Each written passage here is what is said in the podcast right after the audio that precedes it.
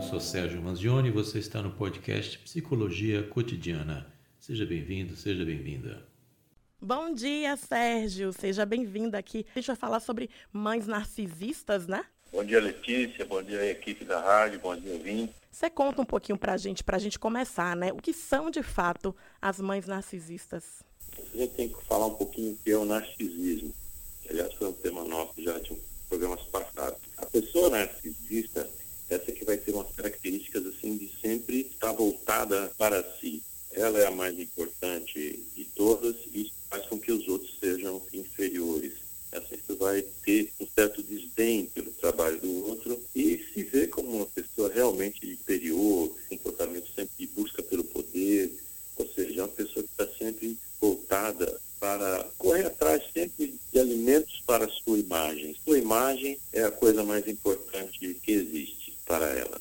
No caso dos esses termos novos aí como mães narcisistas, que aliás é um tema um pouco controverso, porque está muito associado a ter um transtorno de personalidade narcisista, e nem sempre as mães que têm certos comportamentos têm esse transtorno de personalidade narcisista. Mas as mães narcisistas, como a gente viu agora aí, o narcisismo, a pessoa se coloca em primeiro lugar, a imagem está acima, os outros normalmente estão abaixo, essa mãe narcisista vai ser uma mãe que vai sufocar muito a relação dela com seus filhos. Aliás, devo fazer aqui uma ressalva, podem ser mães e pais narcisistas. A gente vai falar um pouquinho depois sobre isso. Mas essa mãe narcisista é uma mãe tem características que sufocam o relacionamento com os filhos, porque baixa a autoestima, coloca sempre o filho como um devedor emocional, alguém que deve viver em função dela mesma.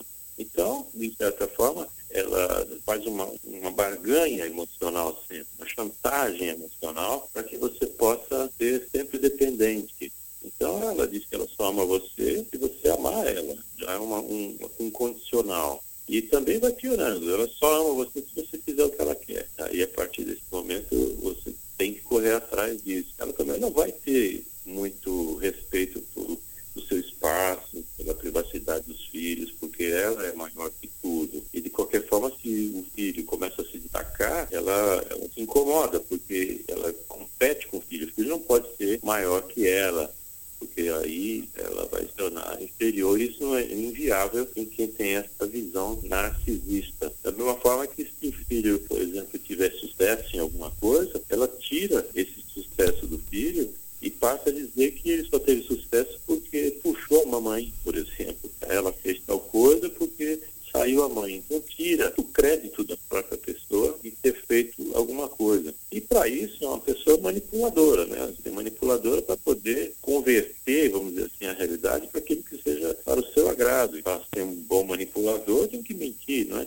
Então a mentira está sempre próximo desse tipo de relacionamento. E ela vai baixar, então, a autoestima do outro através dessa manipulação para também manter outra coisa terrível, que é a culpa. Vai deixar os filhos sempre culpados e sempre dependentes. E essa é a grande visão aí da, da mãe narcisista nesse caso aí, manter os filhos dependentes e se tornar sempre a pessoa-chave e a mais importante dessa relação mãe e filhos.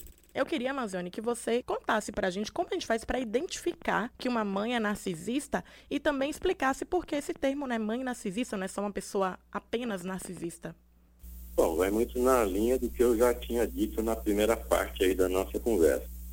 A expressão mães narcisistas, não apenas uma pessoa narcisista, de fato é porque a relação entre mães e filhas acaba sendo algo um pouco mais evidente e mais pesado nessa relação de competitiva entre mãe e filho, entre essa história de manter sempre os créditos para a mãe, para que ela seja sempre superior, e principalmente porque a filha, na, na opinião dessa tipo de mãe narcisista, compete com ela, narcisista, ela não vai ser a pessoa inferior nunca.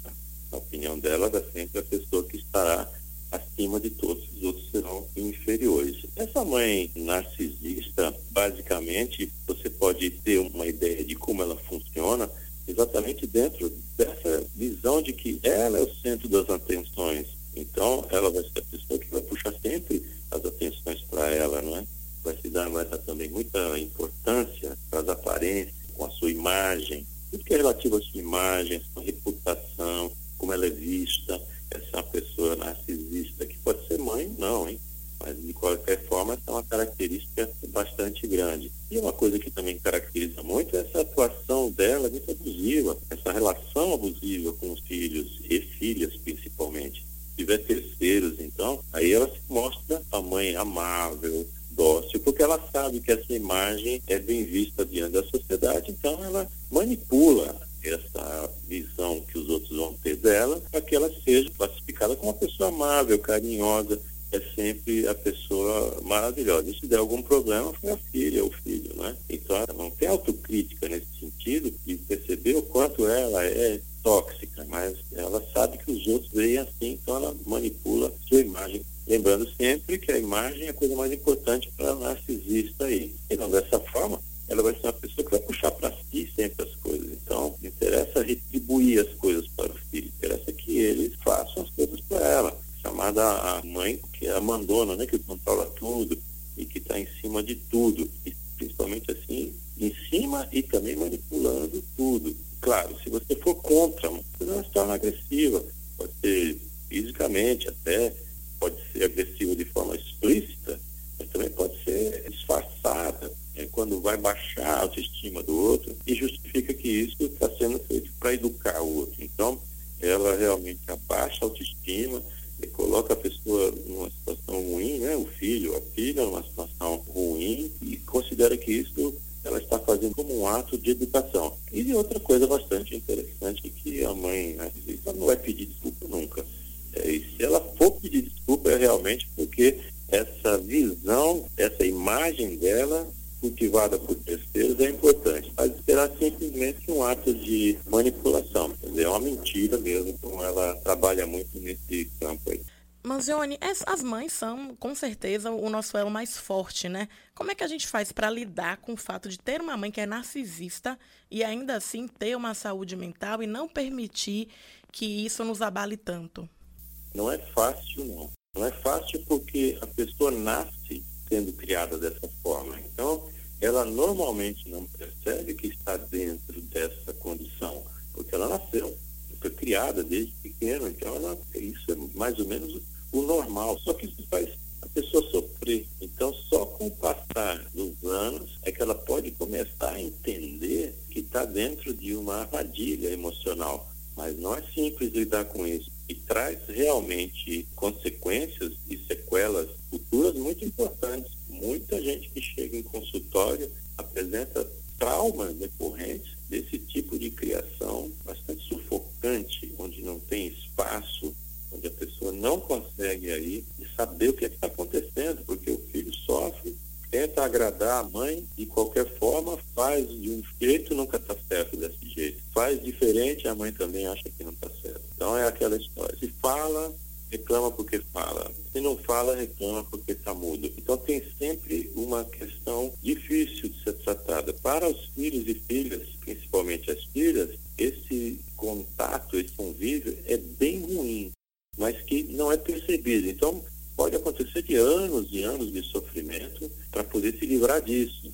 E, normalmente, para se livrar disso, ou precisa ter alguém, um, ela acaba tendo um relacionamento fora de casa, com alguém mais equilibrado e que possa alertar para essa coisa de dar segurança, ou, na grande maioria das vezes, vai ter que procurar ajuda profissional, um psicólogo, para começar a tentar entender que esta mãe antes de qualquer coisa, é um ser humano. E antes dela ter nascido, essa pessoa, a mãe já estava aqui antes, e já estava aqui com suas características anteriores.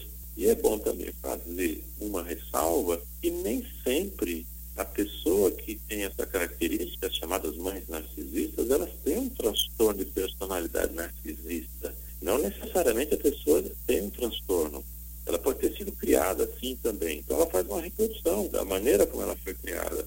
Ela repete a criação. Ela foi criada assim pela mãe, a avó também tinha esse tipo de seja cultural, seja lá por que motivo for, mas ela repete. Então não necessariamente ela vai ter essas características mais pesadas da mãe narcisista, que seja não tem empatia nenhuma, não se colocar de forma nenhuma na visão o que é que o filho está sentindo, a filha, passar por cima de todo mundo mesmo sem nenhuma culpa, nenhum ressentimento. Então nem sempre isso vai acontecer.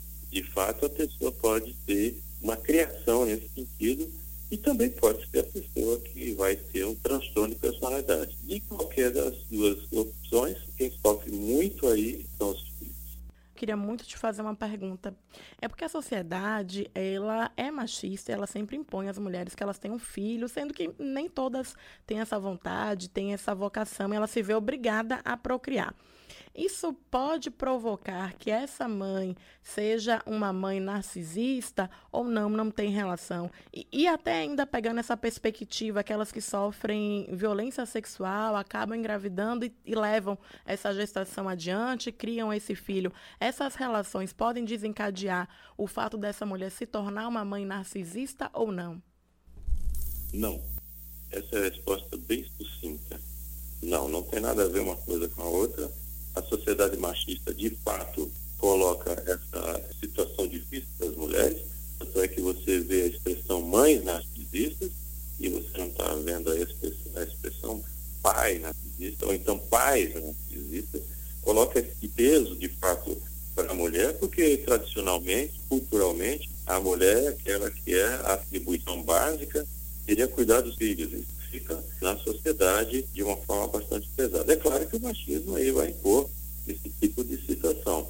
Então, a mãe narcisista não necessariamente ela nasce por ter sido colocada em uma situação ou porque foi obrigada a ter filho, o que, que isso não vai transformar ela numa mãe narcisista. E nessa mesma linha aí, ele também não tem nada que se coloque uma relação entre ter passado por algum tipo de trauma e se uma mãe narcisista. Isso passa por uma série de coisas, de motivações diferentes. É um assunto extremamente complexo para a gente poder fazer uma, uma, avaliação realista do que uma mãe narcisista, a gente só está falando com ela, está fazendo uma avaliação psicológica dessa pessoa. A gente está tratando aqui de um tema de forma genérica, até para explicar assim, o que é esse, esse diz como mãe narcisista, mas é uma, uma questão bastante complexa aí e que precisa ser avaliada com calma. Assim como não existe também relação de depressão com ser mãe narcisista, e muito menos ter uma condição genética. É um conjunto de coisas que vai levar a isso. Mas o mais importante é que a pessoa que está passando por esse sofrimento, que ela procure ajuda profissional aí para se livrar disso, independentemente de ser mãe ou pai narcisista. Manzione, para a gente poder finalizar, você sabe, né? O papo é bom, mas o tempo é curto. Diz para a gente como é que o pessoal faz para lhe encontrar. Para me encontrar mais fácil é pelo meu site, o www.sergiomanzione.com.br. Manzione escreve M-A-N-Z-I-O-N-E. Esse site aí você vai ter o acesso às coisas que eu tenho feito, não só o que eu proponho, mas também os artigos.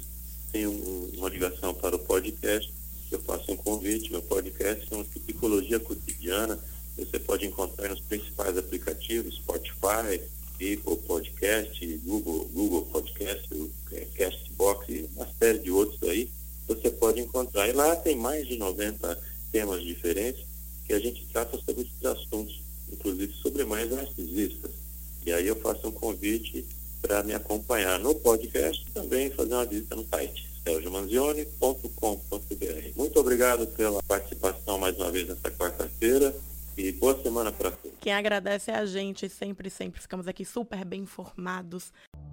Você acabou de ouvir mais um episódio do podcast Psicologia Cotidiana. Muito obrigado e até o próximo.